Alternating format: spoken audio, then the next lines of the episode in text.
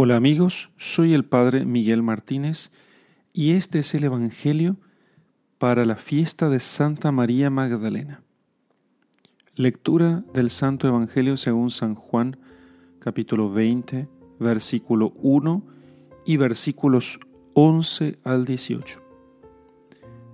El primer día de la semana, María Magdalena fue al sepulcro al amanecer cuando aún estaba oscuro vio la losa quitada del sepulcro. Fuera, junto al sepulcro, estaba María llorando. Mientras lloraba, se asomó al sepulcro y vio dos ángeles vestidos de blanco, sentados, uno a la cabecera y otro a los pies, donde había estado el cuerpo de Jesús. Ellos le preguntan, Mujer, ¿por qué lloras? Ella les contesta, porque se han llevado a mi Señor y no sé dónde lo han puesto. Dicho esto, da media vuelta y ve a Jesús de pie, pero no sabía que era Jesús. Jesús le dice, Mujer, ¿por qué lloras? ¿A quién buscas? Ella, tomándolo por el hortelano, le contesta, Señor, si tú te lo has llevado, dime dónde lo has puesto y yo lo recogeré. Jesús le dice, María. Ella se vuelve y le dice, Rabuní, que significa maestro. Jesús le dice, Suéltame, que todavía no he subido al Padre. Anda, ve a mis hermanos y diles, Subo al Padre mío y Padre vuestro, al Dios mío y Dios vuestro. María Magdalena fue y anunció a los discípulos, He visto al Señor y ha dicho esto. Palabra del Señor. Gloria a ti, Señor Jesús.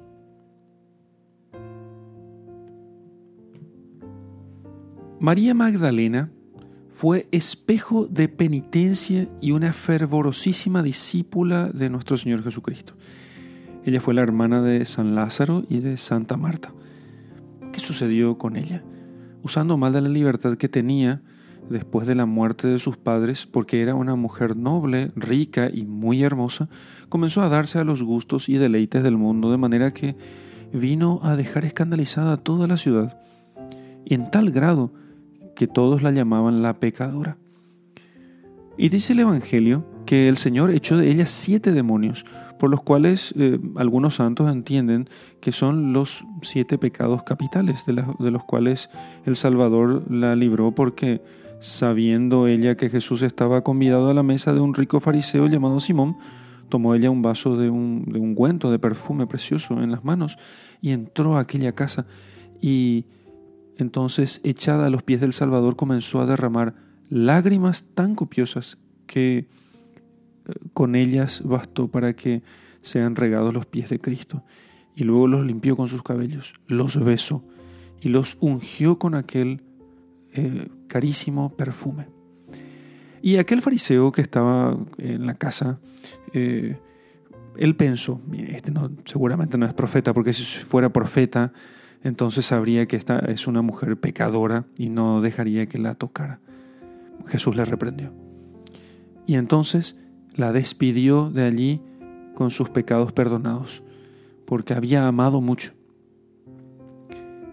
De allí en adelante, María Magdalena comenzó eh, a emplear toda su riqueza, toda su persona, todo lo que tenía ella en servicio de Jesucristo. Lo que ella había usado antes para el pecado, ahora lo estaba usando para Jesucristo.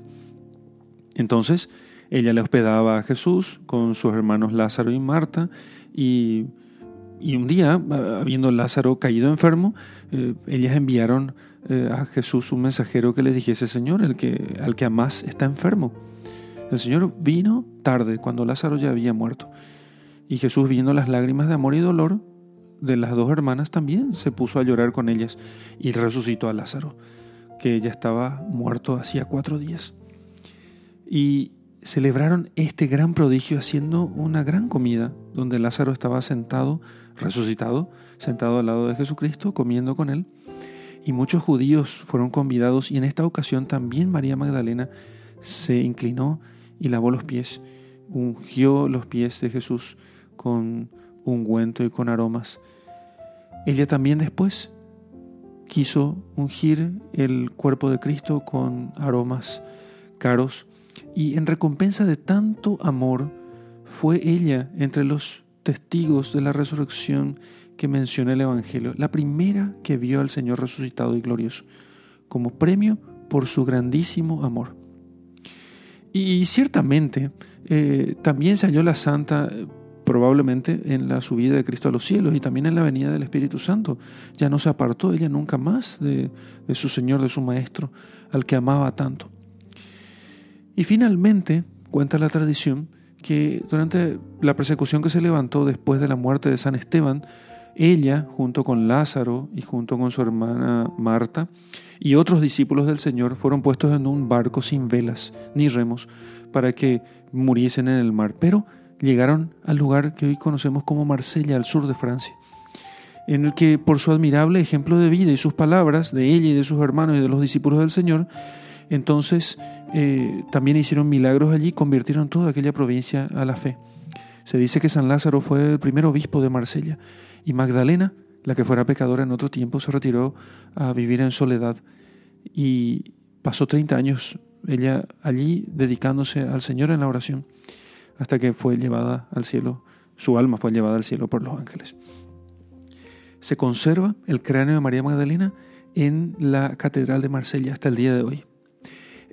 Hay una cosa que San Juan Crisóstomo observa y que es muy interesante en la vida de Santa María Magdalena y es que ella eh, fue la primera que vino al Señor para alcanzar el perdón de sus culpas, usando de todas las cosas que antes le, habían sido instrumentos de pecado, eh, para hacer de, estos instrumentos de pecado remedio contra su pecado.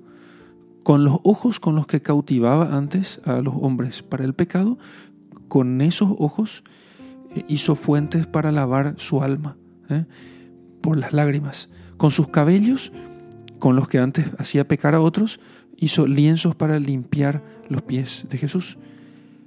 De su boca, con los que también pecaba, hizo un portapaz, ¿eh? como aquellos portapaces donde la gente besaba, como porque ella besó con sus labios los pies de Cristo y recibió de los pies de Cristo entonces así la paz. Y con el perfume con el que antes eh, atraía a otros hombres al pecado, con ese perfume, con el ungüento, hizo medicina para poder curarse de sus pecados. Imitemos nosotros entonces su ejemplo.